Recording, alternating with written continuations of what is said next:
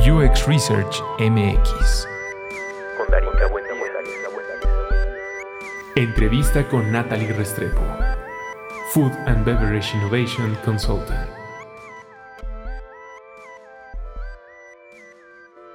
Soy diseñadora industrial y soy food designer. Tengo una maestría en diseño de prácticas de alimentación. Actualmente trabajo como consultora de innovación para proyectos en la industria de alimentos y bebidas. Y paralelamente a eso, tengo algunos proyectos en temas de educación con algunos cursos en línea en colaboración con Aprendo. Y soy la directora del nuevo Master de Food Design and Innovation en Centro. La idea de poder traer esta conversación de la investigación a distintos eh, puntos y distintas referencias de cómo estamos organizando los, los servicios ¿no? que ahora estamos utilizando, sobre todo en esta etapa de incertidumbre y de cuestiones que ya no sabemos para dónde y qué hacer. Para mí era muy importante invitarte, eh, Natalie, bienvenida por, por, estar aquí, por sobre todo darme la oportunidad de conectar contigo. Es eh, primero que nos platiques un poco sobre todo el tema relacionado con, con food design, ¿no? Y también de tu carrera y de tu perspectiva, porque creo que ahora más que nunca necesitamos enfocarnos en este tipo de cosas. ¿Cómo estás? Muy bien, muchas gracias, Darinka, por la invitación. Muy feliz de estar acá. No, al contrario, yo honradísima de tenerte por aquí. Cuéntame, ¿cómo, ¿cómo es que nace para ti esta necesidad de enfocarte en todo lo que tiene que ver con la industria de la comida y del diseño de, de todo esto? Vale, pues te cuento, me voy un poquito atrás, eh, te cuento, yo soy diseñadora industrial, eh, como que durante mi carrera, un poco sin darme cuenta, empecé a hacer muchos proyectos que tenían que ver con, con comida, pero tipo de una forma como bien eh, no consciente, ¿no? y terminando mi carrera, pues estaba haciendo la tesis, empecé trabajando en temas como de, de interacciones en la ciudad, en el espacio público, y de repente llegué al tema de la comida así como que una de las posibilidades que había eh, como un punto de encuentro en, las ciudades donde la gente podía interactuar y podía crear como que nuevas, nuevas relaciones.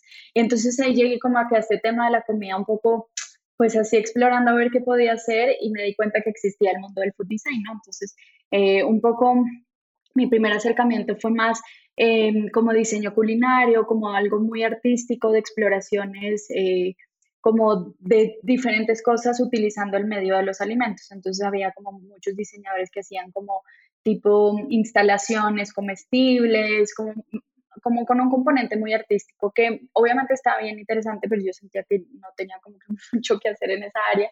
Em, entonces seguí como que investigando, justo terminé eh, mi, mi, tesis de la maestría, hice un, un, set como de unos objetos y unas mesas de picnic eh, para que la gente pudiera vivir la ciudad a través de las comidas. Y la, una de las jurados de mi tesis era eh, la directora eh, de una cadena de restaurantes que se llamaba Archis en Bogotá. tenían pues varias, varias franquicias y varios restaurantes en Colombia, en Ecuador y en Miami y empecé trabajando con ella. Me dijo, vente a trabajar con nosotros. Obviamente mi primer approach fue trabajar como diseñadora de empaques, diseñadora de publicidad, como ese tipo de cosas que es como lo que uno primero se imagina del diseño tocando la comida, que son como un poco los periféricos, ¿no? Entonces entré, me dijo, tu primer trabajo fue, va a ser rediseñar los empaques de delivery. Eh, y bueno, eso lo hice y empecé como más a meterme, yo trabajaba en el área de marketing, entonces todo era muy gráfico, empecé después haciendo diseños de menú y poco a poco como me empezó a interesar como más el tema de, de, de todo lo extra que se vivía en la comida, no solamente como el diseño del menú, los gráficos em, o los empaques, sino un poco como la experiencia que se vivía en los restaurantes, cómo se presentaban los platillos, qué pasaba, cómo te recibían. Entonces ahí como que me empecé a meter en diferentes áreas, como el área de producto, que eran como los de cocina, el área de espacios, que eran los arquitectos que hacían el diseño de los restaurantes, y dije, acá hay como que algo interesante para hacer, ¿no? O sea, acá el diseño no debería estar únicamente involucrado en, vamos a hacer la campaña y tú al final haces el visual de la campaña, era un poco lo que me pasaba, ¿no? Entonces, poco a poco como que me fui abriendo campo, eh, al final empecé a desarrollar, de hecho, como que, eh, no sé, propusimos un, cambio completamente de la imagen y de la experiencia del restaurante. Antes el restaurante se vendía más como pizzerías, eh, casi, casi como fast food y lo cambiamos completamente a hacer un, más una tratoría, entonces eso involucraba que hubiera mucha más experiencia en el restaurante. Eh, sacamos una línea de productos propios, bueno, entonces ahí estoy trabajando un tiempito y dije, bueno, esto es algo que la verdad disfruto mucho, eh, me encanta la cocina, digo, no era muy experta cocinando, pero siempre me ha gustado.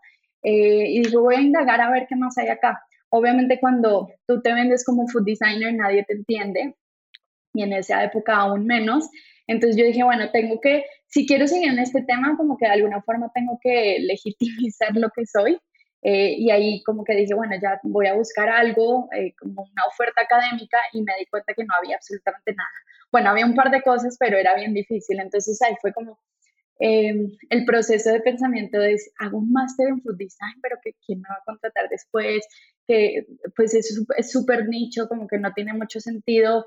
Eh, empecé a investigar eh, maestrías, había maestrías en periodismo gastronómico que estaban súper interesantes y maestrías también en diseño de producto, diseño de empaque. Yo decía, hago las dos para ver si combino con algo. Y bueno, después de un poco de buscar y buscar y buscar, dije, bueno, pues ya me voy a lanzar a hacer una maestría que no es muy conocida y empecé a buscar y encontré que en Francia había un par de ofertas académicas, una más orientada a industria, una más orientada como a exploración artística. Una era una escuela de diseño, otra era una escuela de arte. Eh, y dije, bueno, pues me voy. No sabía francés, entonces dije, me voy seis meses antes, eh, aprendo francés y hago todas las aplicaciones desde allá. Entonces me fui eh, y aprendí francés, pasé los exámenes que me pedían en las universidades, apliqué a estas dos y a otra en Bélgica y ya como que después de, de, de mucho como reflexión, eh, decidí irme por la Universidad de Nantes, que era, o sea, la maestría se llamaba Diseño de Nuevas Prácticas de Alimentación. Y esto la verdad es que fue como un volado al aire porque un poco era como la idea de hacer lo que todo el mundo hace, irme como a una de las mejores universidades y hacer, no sé, una maestría en diseño de producto, diseño estratégico, en las grandes escuelas de diseño que todo el mundo conoce, o irte de pronto a una que no es tan conocida y hacer una maestría que no es tan conocida, pero que te da la oportunidad de abrir un nuevo mercado. Entonces, pues esa fue un poco la decisión que tomé. Empecé ahí eh, y ya pues ahí fue cuando descubrí completamente qué era y cuál era el impacto del food design. Y esa maestría estaba muy interesante porque se enfoca un poquito como en entender los retos del futuro de la alimentación y ver cómo desde el presente podemos rediseñar estas prácticas, ¿no? Entonces, temas como el desperdicio alimentario, la accesibilidad a la comida, a comida de calidad, temas de agricultura urbana, como todas estas cosas eh, que están en auge y que representan como un gran reto para lo que van a ser los sistemas de alimentación en el futuro y ver cómo a partir de diseños, de servicios, de modelos de negocio actuales, se empieza como a, a pulir y a empezar a entender como nuevas formas eh, y nuevos cambios hacia, digamos, un futuro más positivo. Entonces ahí estuve viviendo en Francia casi tres años, eh, donde pues parte de la maestría era también trabajar como con clientes grandes, eh, con proyectos de vinos, con proyectos de supermercados, entonces ahí como que ya me empapé un poquito más de la industria y para la tesis de la maestría eh, trabajé un proyecto con caficultores en Colombia eh, desarrollando una línea de bebidas a partir del fruto del café. Entonces esto salió un poquito como la idea de, de eh, analizar que este fruto de café, el, el, casi el 60% corresponde al fruto y no al grano, o sea, el grano responde al 40%, entonces es una gigante que se, que se desperdiciaba, entonces trabajé pues muy de cerca con ellos, a, los campos, a, entender toda la parte de agricultura y, y esto. Y eh, ahí conocí a una amiga francesa eh, que se había venido a México un par de meses antes eh, a un proyecto que se llamaba Foodlosofía, que es una agencia de food design, y ahí me, me, dijo, oye, estamos buscando gente, ¿te interesa? Y yo tenía que hacer una práctica al final de la maestría eh, y tenía como que otra oferta en Holanda y tenía esta oferta en México y dije, Holanda, México, pues México, porque en México como que me veía un poco más a largo plazo, o sea, yo ya estaba un poquito como cansada de esta cultura europea y la cultura latina como que siempre, o sea, es, es, la cultura donde uno se puede desenvolver, ¿no? Entonces me vine a México y empecé a trabajar pues como practicante en filosofía y ahí me quedé y trabajé pues cinco años con ellos eh, siendo la directora creativa de la agencia eh, y hace un par de meses eh, empecé mi proyecto propio, eh, Y en esas estoy. Wow. no es para menos eh, todo lo que nos platicas. Creo que es un reto mm, que muchas veces no vemos como algo tangible porque no nos aventamos justo al vacío a decir, bueno, venga, no lo tomo, que en este caso tú lo narras como es un riesgo mm, que apunta por más, pero que también tiene esa posibilidad pues de no avanzar al ser tan nicho, ¿no? Lo decías. Sí. Y creo que ahora, ¿no? Pasa el tiempo, digo, esto ya, ya pasó hace unos años y ahora que ya estás en México y que decides empezar a abrirte como tu propio negocio y como eh, alguien que es referente en esta industria, ¿qué, ¿qué retos has encontrado ahora, sobre todo para esta nueva normalidad, ¿no? Que más bien, y lo digo así porque es como todo el mundo la nombra, pero que lo, lo conecto con esto que mencionabas previamente, que tiene que ver como desde el presente podemos empezar a dimensionar cosas que desde algún punto, pues mm. es como decir, se nos dijo, se nos dijo una y otra vez, ¿no? O que también se atraviesa con esto del diseño estratégico, que no solo se refleja en una pantalla, ¿no? Que es como con lo que muchos estamos acostumbrados. ¿Qué viene ahora con eso? Sí, justo qué bueno que mencionas esta parte del diseño estratégico porque yo creo que es como, esa es la clave. O sea, es, es, es tanto una salida como muy tangible como muy intangible. O sea, vender estrategia es súper intangible, pero es bien interesante porque ahorita empieza a cobrar mucho más valor, ¿no? O sea, la gente como que ya va teniendo esta mirada un poquito más prospectiva y entender un poco, pues bueno, o sea, ya no puedo tener como decisiones muy cortoplacistas porque posiblemente van a cambiar en, en, en un escenario súper inesperado entonces, pues yo creo que un poco lo que yo me he enfocado últimamente es eso, es en, diseño estratégico aplicado a la innovación en alimentos y bebidas.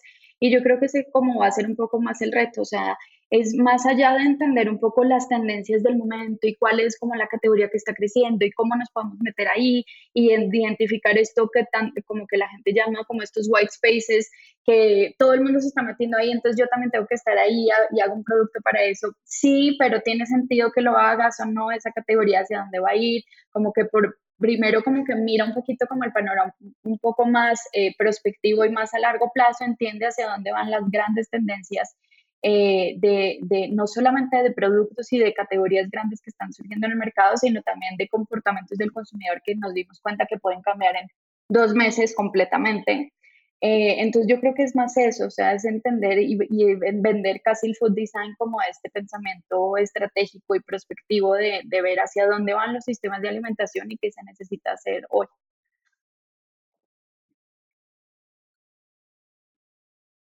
Sí, eso estoy, estoy intrigada sobre todo por cómo lo, lo, lo, lo logras conectar con muchas de las cosas que, por ejemplo, surgen a partir de eh, estas metodologías, ¿no? Que se venden de diseño centrado en el usuario, de service design, ¿no? Y que de alguna forma food design tiene como esta eh, particularidad de, de, de, lo que viene en el futuro, o al menos de lo que se se dimensiona como algo más cercano, ¿no?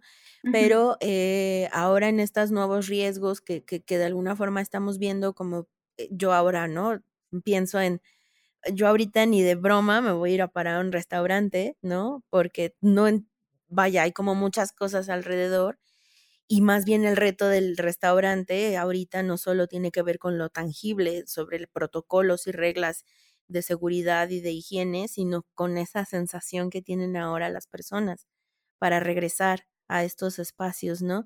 Y, y, y estoy intrigada, por ejemplo, con el, el, tema de la investigación, ¿no? Por ejemplo, alguien que está muy clavado en esto y que de repente escucha que hay algo llamado food design, ¿no?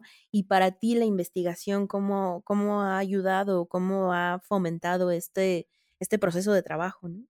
Sí, eh, a mí me parece que es como el proceso más clave y yo creo que es justamente lo que diferencia el food design de un otro tipo de diseño que trabaja también con alimentos, ¿no? O sea, porque en el food design, o sea, hay obviamente diseñadores industriales, diseñadores gráficos, arquitectos que han tocado el tema de la alimentación desde, desde hace muchos años, ¿no? Y el food design lo que hace es justamente entender el alimento y de a, partir, a partir de ahí hacer el estrategias. Y para entender el alimento es un proceso de súper investigación, ¿no? O sea, entiendes desde cómo, cómo eh, analizas los comportamientos de por qué la gente come lo que come, cuándo come, con quién va a comer, eh, que entiende cuáles son los imaginarios. Y obviamente el tema de la comida o sea, como lo que yo siempre digo es que merece una disciplina propia porque es demasiado complejo a nivel simbólico, a nivel de imaginarios, o sea, tienes que entender demasiadas cosas ahí de qué es lo que está pasando para hacer un diseño que tenga que ver con comida, o sea, porque la comida, como lo decías ahorita, o sea, tiene que ver con los miedos a salir, tiene que ver con la forma como te socializas, tiene que ver con el esquema de valores, con tu ética, con tu religión, con tu geografía, tiene un montón de cosas ahí y la investigación justo es, es lo que diferencia de trabajar eh, un proyecto de alimentos desde el food design y no desde otras disciplinas que de pronto no entienden también el, como la,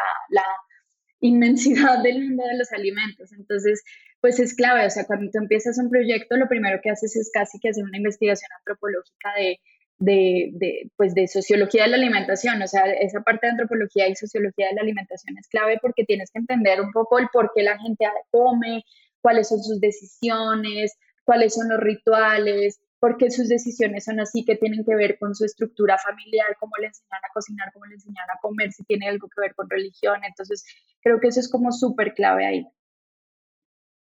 Está increíble, lo mencionabas, ¿no? La, la, dimensión de la comida o del acto de la comida. Eh, no, no, no lo pensamos así, ¿no? Pero tiene tantos universos y, y, y genera tanta expectativa y a la vez tanta satisfacción y a la vez Sí, no, o sea, realmente es, es, es todo un universo y, y, y, ahí me, me lleva a la siguiente pregunta, ¿no? ¿Cómo, ¿Cómo ha sido para ti, por ejemplo, ahora poder compartir esto que tú sabes, ¿no? Que, que food design es una realidad y sobre todo una necesidad para estos nuevos panoramas. ¿Y cómo has traducido todo este conocimiento y toda esta experiencia, por ejemplo, en los diplomados y en las maestrías que, ahora has tenido oportunidad de brindar, ¿no? ¿Cómo es eso? Sí, vale, pues mira, yo empecé un poco a dar clases por varias cosas, un poco por casualidad, pero también como por este, como esta eh, inquietud de cómo se estaban haciendo las cosas, ¿no? Entonces eh, veía que muchos restaurantes nacían un poco sin concepto, veíamos que muchas startups de alimentos nacían sin saber un poco por qué estaban ahí, o sea, se estaba haciendo innovación en alimentos de una forma muy responsable. Eh, y esto pasa mucho, por ejemplo, en la industria. No sé, que en la industria muchas veces las decisiones se toman pensando que la comida es cualquier tipo de material, ¿no? Como, como que las decisiones que se toman en una oficina no van a tener impacto a nivel social, a nivel eh, de salud, a nivel un montón de cosas. Y es decir, bueno, vamos a aumentarle el gramaje de galletas porque nos da mejor rendimiento y mejor margen, pero a ver, o sea, cuáles son las implicaciones. Y es grave porque pues el tema de la, de la alimentación tiene como mucha intimidad y muchos eh, como eh, resultados que pueden ser bastante negativos y, bastante fuertes, ¿no? Entonces, eh, obviamente no todo el mundo tiene el presupuesto como para, pagar una consultoría de design thinking, de cómo hacer innovación, cómo eh, mapear mi servicio, cómo hacer mi experiencia para que sea coherente, para que sea centrada en los usuarios. Eh, muchos restaurantes pues abren sus restaurantes básicamente con las uñas y no van a tener el presupuesto. Entonces, como que a mí me da mucha inquietud, sobre todo como de los pequeños emprendedores que tenían buenas ideas, pero que simplemente por no conocer metodologías o por no tener como este pensamiento sistémico, pues terminaban con un concepto que no era bueno, o sea, o que tenía impactos negativos o que simplemente no, no estaban agregando absolutamente ningún valor y, y pues no eran exitosos. Entonces empecé a dictar estos cursos para dar estas herramientas, o sea, para que la gente por lo menos tuviera, como que cambiara un poquito el chip, entendiera un poquito las dimensiones de las decisiones que podían tomar en comida y, cuáles eran los efectos que podían tomar y cómo podían empezar a agregar más significado en, en, sus negocios, o sea, desde la experiencia, pero también desde el diseño de productos, desde el empaque, desde la propuesta de negocio.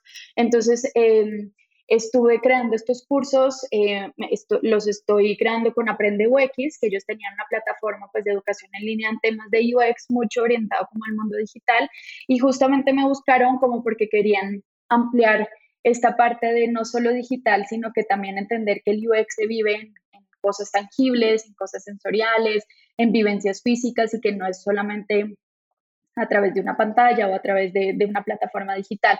Entonces empezamos a trabajar estos cursos y, la verdad es que ha sido muy bueno porque pues hemos cambiado, o sea, recibimos muchos comentarios de gente que dice, me cambió completamente la perspectiva de la, como, como yo iba a crear mi negocio, como yo creaba un restaurante. Eh, y, ahorita lo estoy creando, pues em, eh, tratamos mucho como el tema de investigación, de cómo hacer entrevistas, porque pues mucha gente emprendedora de restaurantes o de productos, esa parte no la tienen ni siquiera concebida ni mapeada en su, en su, en su proceso de creación. Entonces sí trabajamos mucho y mucho entender de, de verdad, entender cuál es el problema que estás resolviendo porque eso pasaba mucho, o sea, la gente creaba un restaurante porque, ay, me salen muy ricas las hamburguesas o me sale muy rico no sé, esta salsa o lo que sea, pero más allá de que te salga muy rico, ¿qué es lo que estás resolviendo? O sea, ¿de, dónde estás sacando información para saber que tus usuarios, eh, tus consumidores necesitan o no necesitan eso? Y un poco la idea es darles como, eh, como que cambien un poquito el lenguaje de, ¿puedo hacer esto o debo hacer esto? O sea, porque puedes innovar, claro, seguramente si tienes recursos o tienes un local disponible, claro que lo puedes hacer, lo debes hacer. Entonces ahí es como la pregunta.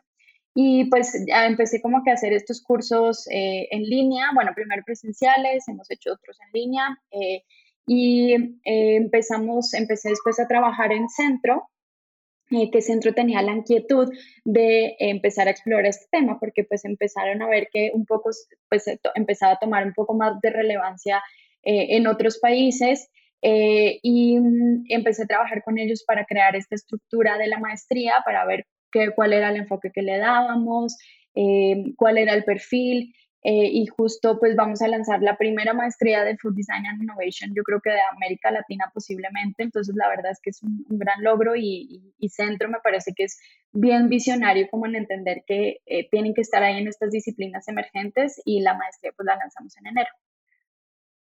O sea, ya, ya está esto que en algún momento fue esa moneda al aire, materializándose en estas realidades con estas nuevas necesidades, ¿no? Sí, exacto. Está padrísimo poderte escuchar, pues como de, de cierta forma muy orientada frente a las, eh, como las necesidades que tenemos que resolver, pero también esas experiencias que te permiten como ir iterando, ¿no? O ir probando. Y una de las cosas que también está bien padre de lo que cuentas es, por ejemplo, ¿Qué tanto ha sido para ti ahora este nuevo panorama, ¿no? De mm, la clase presencial a la clase en línea o estas nuevas formas de inclusive la, comida, el diseño estratégico de lo que viene ahora para, para estas nuevas normalidades, ¿no? ¿Cómo ha impactado eso en tu trabajo? Vale, pues sí que lo vivimos en dos. Primero eh, hablamos de la parte como de educación y del formato. Eh, yo empecé dictando clases obviamente presenciales, las dicté un diplomado de Food Design Thinking en, en, Puebla y viajaba. Yo vivía en Monterrey en esa época y viajaba todos los fines de semana durante cuatro meses, estaba en Puebla y pues fue, fue, muy bueno, pero después nos dimos cuenta que si estábamos dictando clases para restaurantes, eh, el tema de los horarios era como un tema, ¿no? Porque muchos tienen horarios súper largos, les cambian, tienen dobles turnos, los sábados es imposible y los sábados era como el único día que yo podía dar clases como a distancia. Entonces decidimos cambiarnos, pero esto fue hace dos años más o menos, decidimos cambiarnos a modalidad online. Entonces eso fue bien bueno porque cuando entró la pandemia ya estábamos como bien establecidos en eso, o sea, ya habíamos sacado varias generaciones de los diplomados en línea, ya les sabíamos al, al tema, ya sabíamos un poco cómo hacer esta transición del mundo físico. Y a mí lo que me daba miedo al principio, cuando empezamos a, hacer estas clases en línea, era que yo trabajaba mucho con materiales, ¿no? Entonces, por ejemplo, en la clase que daba en Puebla, pues teníamos prototipos en cocina, eh, manejamos mucho como la parte de sensorialidad, de olores, hacíamos exploración de formas de comida a través de plastilina, o sea, era como algo muy físico y muy presencial. Y para mí eso era muy valioso porque cuando hablas de comida, pues el tema eh, sensorial y el tema físico es, es, algo, es un, como un atributo muy importante y que cuando lo hacemos en línea posiblemente se iba a perder esa parte. Pero bueno, pues nos lanzamos un poquito confiando en que la gente pudiera hacer esos ejercicios en casa, unos los hacen, otros no, eh, pero damos las herramientas un poquito de cómo podría ser. Entonces, por esa parte creo que no fue tan duro este cambio, porque ya lo veníamos haciendo, ya eh, pues junto a Luis y junto a Aprende UX ya, ya habíamos creado como esta plataformita donde no solo eran videitos y yo solo hablando, sino que teníamos diferentes actividades, lecturas, diferentes formas de, de, interactuar, teníamos igual checkpoints una vez a la semana donde nos conectábamos, como que se vivía esta parte como más presencial y no era como un curso tan ajeno de lo compras y ahí miras cuando te lo haces y no tienes ningún mm. contacto con el maestro y, y como que no hay ningún proceso de seguimiento. Entonces, creo que ahí lo teníamos establecido. Em, pero, por ejemplo, en centro empecé a dar una clase que había dictado siempre en presencial, que es una clase que se llama Food Futures, eh, que también tenía un componente muy de prototipos y de, de, hacer maquetas y ese tipo de cosas. Y esta vez lo hicimos en, en línea, en remoto, eh, cambió un poquito la dinámica, obviamente, pero me parece que funcionó. O sea, así hicimos un par de prototipos como en Miro, con imágenes y con, eh, no sé, inclusive yo les decía pongan links, si era como una parte de, explorar como la experiencia a nivel sensorial, a nivel de como audios, eh, o sea, sonidos, aromas, texturas y tal. Entonces empezaron como a poner links de YouTube para eh, hablar de alguna sensación, algún sonido, links de Spotify. Entonces, por ahí creo que se logró. Eh, esa era una parte. Y la siguiente pregunta ya no me acuerdo qué era. Era el tema de, eh, pues, estas nuevas perspectivas de las nuevas normalidades. Ah, y cómo ahora, pues, justo este nuevo reto de, de, de posibilitar, ¿no? Estos nuevos escenarios, ¿no? Sí, sí, total, eso también cambió. Y el tema de la, de la gastronomía en pospandemia, durante, o sea, durante pandemia y pospandemia, pues obviamente es un tema que súper va a cambiar. Eh, justo nos dimos cuenta de eso y lanzamos rapidísimo un curso que se llama, eh, es una pequeña masterclass de tres, de tres semanas de experiencias gastronómicas remotas. Entonces era como, como trasladabas todo esto que pasaba en tu restaurante ahora a la casa de las personas. O sea, si tus puntos de contacto antes era el espacio, la vajilla, la música, cómo te hablaba el mesero, eh, la decoración, esas cosas ya no existen o, ya, o posiblemente van a, van a tener menos relevancia. Entonces, ¿cómo traduces todo esto de forma remota, a través de empaques, a través de conexiones, a través de nuevos canales de comunicación, de Skype, que te, perdón, Skype, estoy hablando del, está en el 2000, de Zoom de, bueno, de diferentes canales y así. Em, entonces, eh, nos dimos cuenta de eso, empezamos a sacar este curso y en ese curso hemos conocido, pues sí conocí un montón de, de gente que tiene sus restaurantes y lo está adaptando, que es un súper reto porque lo tienen que adaptar desde cómo se comunican con sus clientes, o sea, a través de qué plataformas y a través de cuál es la estética, o sea, muchos de los ejemplos que yo pongo es como antes veíamos en un feed de Instagram con las fotos de producto en contexto, súper apetitosas, en restaurante, una familia comiéndose en el restaurante, ahora es chistoso porque vemos estas mismas fotos pero en un empaque, o sea, por ejemplo, en bebidas pasa muchísimo eso, ¿no? Que eh, la, veíamos como el vasito con la, no sé, la rodajita de no sé qué, súper lindo, con la ramita de romero y tal, y ahora vemos eso mismo, pero empacado en bolsa. Entonces es como la nueva serie. Entonces desde ahí cambia, o sea, desde cosas de comunicación, pero también eh, el empate, como, como por alguna razón van a, a comunicarse con sus clientes, la evolución de la arquitectura que ya seguramente no va a ser la misma, los espacios que tienen que construir no son los mismos, entonces siempre he, trabajado mucho como en esa parte a nivel de restaurantes, que es un poco lo que, lo que empieza a cambiar, y a nivel de industria de alimentos, eh, pues también ha habido muchos hábitos que han cambiado, ¿no? O sea, el tema, por ejemplo, del comfort food, o sea, de, todas las categorías que son un poco más eh, indulgentes empiezan a crecer. Entonces también entender como un poco estos hábitos que cambiaron de repente, eh, eso es como lo que más ha cambiado en, estos últimos meses en el trabajo. Sí, se vienen más, se vienen más conforme vaya avanzando este rollo, que creo que los que trabajamos en esto nos vamos siempre como tal cual adaptando a lo que viene y usando todas estas herramientas que de alguna forma también se van introduciendo, ¿no? Para, para nuevos caminos y, nuevas estrategias.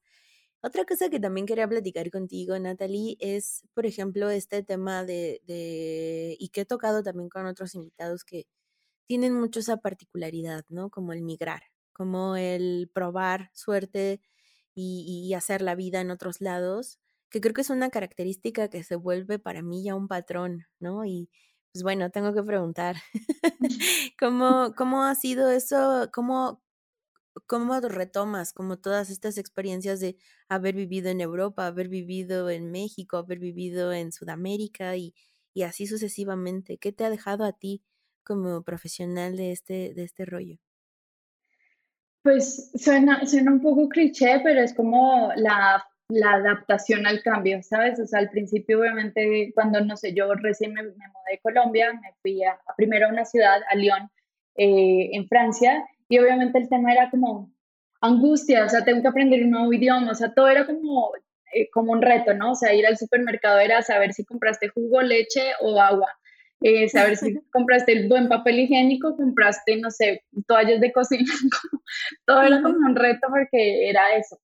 Obviamente al principio fue como que choque, choque, ya después de ahí me mudé a otra ciudad en Francia, entonces esa primera transición fue mucho más fácil y ya como que le pierdes un poco el miedo y un poco el mudarme a México fue regresar a casa. O sea, yo me mudé directamente, yo estaba en Francia, yo no estaba en Colombia, entonces llegué de Francia a México y llegué a Monterrey y el primer día de Monterrey fue como, me siento en casa, Así como fui a la Plaza de la Tecnología, era como toda la dinámica era exactamente, o sea, exactamente igual a la dinámica que, que está en Colombia.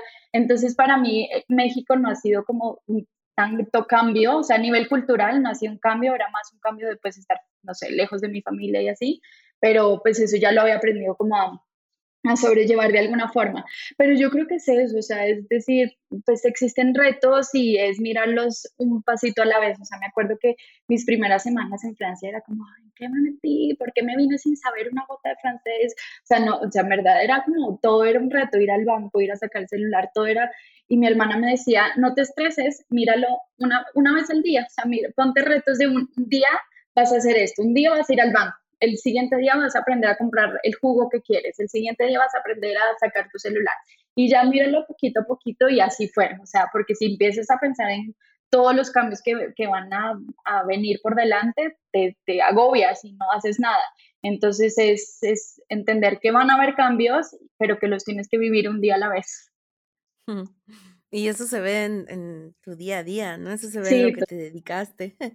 Creo que eso es eso que enfrentas constantemente sobre, sobre el, adaptarse, porque al final creo que eso es lo que hacemos en Latinoamérica cuando nos dedicamos a esto, porque o aprendemos de otros países o aprendemos de otros referentes, pero igual es otro contexto y son otras realidades. Lo que nosotros vivimos o lo que nosotros experimentamos cuando le metemos justo esa experiencia personal, ¿no? Eh, a veces se vuelve también una experiencia más personal y eso permite que conectes con otras personas, ¿no? ¿Qué viene ahora para el futuro? ¿Qué viene para tu futuro, para tus proyectos personales, para todo lo que viene que yo honestamente me declaro muy fan? Yo te conocí en un eh, Gender Jam y me acuerdo que cuando estábamos revisando eh, todos estos proyectos, ¿no? De lo que se estaba planteando, yo, yo me acuerdo que le decía a Gabriela, ¿no? Es que ese equipo vio muchas cosas, es que no solo vio lo de enfrente, sino, y ella me decía, sí, bueno, es que pues también ahí está Natalie, ¿no? Y entonces yo dije, hmm, y desde ahí empecé a, empecé a seguirte y, wow, o sea, eres imparable. Cuéntame, ¿qué viene para ti? me pongo roja, si ven el video me estoy poniendo muy roja. muchas gracias, Darenka. No, ¿de qué? Eh, Cuéntame y me sonrojo. Pero muchísimas gracias. Pues, a ver, justo es un periodo de muchos cambios. O sea, como te contaba, yo pues duré cinco años en, en filosofía, que le agradezco todo, toda la vida, y, pero ya sentía que era como momento de emprender algo mío. Eh, y entonces justo estoy en esta época de cambios, o sea, esto pasó hace un par de meses, justo antes de la pandemia, eh, un poco mal timing, pero me ha ayudado, me ha forzado como a hacer nuevas cosas. Digo, he estado trabajando, eh, ahorita estoy trabajando con Uncommon, eh, hice un par de consultorías con ellos, que es una agencia de diseño estratégico, y la verdad tenemos planes, tenemos planes para hacer algo, algo en colaboración justamente para expandirnos como este mercado de, de, de, de industria de alimentos y bebidas. Entonces eso por una parte, por otra parte, pues la verdad sí quiero empezar a formalizar un poco más mi agencia, eh, estoy todavía como que definiendo, digo, estoy haciendo consultorías ahorita eh, en, con agencias, estoy trabajando con el Basque Culinary Center también haciendo unas mentorías con algunos startups de alimentos. Eh, entonces estoy como entendiendo un poquito bien cuáles son los, los próximos servicios que quiero ofrecer. O sea, yo creo que por un lado va a ir consultoría para industria.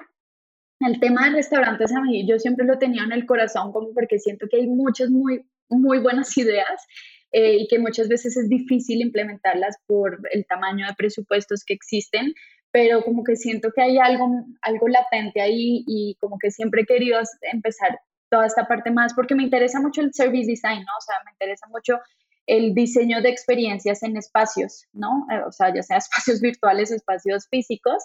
Eh, pero obviamente ahorita me lo estoy súper replanteando porque obviamente la industria de restaurantes pues está teniendo una crisis muy fuerte. Entonces estoy como en eso. O sea, eh, voy a abrir mi agencia, spoiler, se, llama, se va a llamar Odd Loaf, que es de innovación en alimentos, de Food Design and Innovation. Eh, eso por un lado, por otro lado como colaboraciones, por ejemplo, con Uncommon, por otro lado está la maestría que la lanzamos en, en enero eh, y empezar a sacar nuevos cursos, nuevos contenidos. Eh, vamos a sacar uno próximamente en noviembre, también en Aprende UX. Entonces, pues estoy en eso, o sea, sacando cursos, haciendo consultorías, armando la maestría, y armando mi agencia, armando los servicios y así. Y así sucesivamente, porque Natalie no vas a parar y, qué gusto que esta eh, oportunidad y también esta eh, pues ah, adaptación que has desarrollado a lo largo ¿no? de, tu vida pues te permite estar donde estás, ¿no? Y es bien merecido y enhorabuena que están saliendo todas estas cosas eres un eh, elemento muy importante ahora, sobre todo, ¿no? En esta nueva normalidad y en estos nuevos tiempos de incertidumbre, no solo a nivel ejecución, sino también en el que compartas conocimiento, que para mí el, es bien vital, ¿no? Para poder empezar a generar estas redes de oportunidad. ¿Cómo te encontramos? ¿Cómo te buscamos? Digo, mucha gente que escucha el podcast en algún momento, eh, cuando lanzo estas entrevistas, digo, estas eh, encuestas, ¿no? alguien escribió que, que, le encantaría escucharte. Y por eso fue que también dije, mira, ya, ahí está. Wow. sí, entonces, sí, sí, sí. ¿Cómo te buscamos? ¿En dónde te encontramos? Y si queremos aprender de ti, ¿hacia dónde? Además de lo que nos comentas. Buenísimo. Pues en mi Instagram eh, personal, que es Natalie con Y Restrepo B, B pequeña, de Velázquez. Eh, esa es, es, como una forma, ahí contesto muchos, casi casi que se volvió mi Instagram no personal, sino más profesional. Eh, pero también lancé una plataforma que se llama Food Design Education, eh, donde pues estoy publicando como obviamente cursos míos, pero también la idea no es que sea solo mío, sino hablar como de otros tipos de, de ofertas académicas, workshops, bibliografía, links, como cosas alrededor del tema de, diseño y, alimentación, mucho orientado como al mundo de la educación y al mundo académico. Eh, y esa misma plataforma eh, la estoy como manejando en Facebook, o sea, tenemos un grupo y tenemos una página. La página yo creo que va a migrar más al grupo. El grupo fue algo que nació esta semana justo es, arroba Food Design Education en Facebook, es un grupo, y surgió un poquito porque estaba terminando muchos cursos, o sea, estos dos meses como que terminé cuatro o cinco cursos con cinco grupos súper interesantes que tenían información súper valiosa para compartir y no teníamos una plataforma para compartir. Entonces, primero había creado la página donde yo solo estaba compartiendo links, pero me parecía que la comunicación era súper unilateral, entonces quería más abrir como una plataforma donde todos pudieran compartir artículos porque dentro de los foros de los diplomados, de los cursos, la gente compartía cosas súper interesantes, pero se quedaban ahí, pues se quedaban en un foro de un diplomado que se va a cerrar en un par de semanas. Entonces abrimos, y esto fue hace dos días, ¿no? O sea, está nuevecita, pero si se, si se meten, lo súper agradezco. Em, pero tenemos este grupo donde la idea es que obviamente yo voy a estar compartiendo contenido, pero también abrir una comunidad para que publiquen artículos, cosas que escriben, sus mismos proyectos, eh, cursos que ven por ahí, maestrías, eh, no sé, lo que quieran publicar, ahí creo que podemos armarnos como una buena comunidad. Entonces está eso, o sea, mi Instagram personal y el Food Design Education. Súper, ahí estaremos sin duda buscándote y, y estando en contacto. Muchas gracias por venir, Natalie. Eh, qué padre poder haber conectado y eh, hay que seguirte eh, la pista porque creo que traes cosas bien interesantes y sobre todo muy significativas para aprendizaje y para también ejecutar y, entregar. Muchísimas gracias, muchísimas gracias a ti, Arinka, por la invitación. La verdad que sí, es, es, es, bien interesante que se abran estos espacios en, en el mundo del UX, en el mundo del research, para nuevas disciplinas. Obviamente el mundo del food design todavía está un poco en pañales, sobre todo como en percepción, entonces está, o sea, es, es, es muy agradecido que se abran estos espacios para hablar de estos temas. Y sé que pues es un tema que empieza a tomar relevancia, hay mucha gente que está interesada, entonces creo que también es, es, es una buena plataforma. Entonces muchísimas gracias por la invitación, Darinka. Gracias a ti por venir.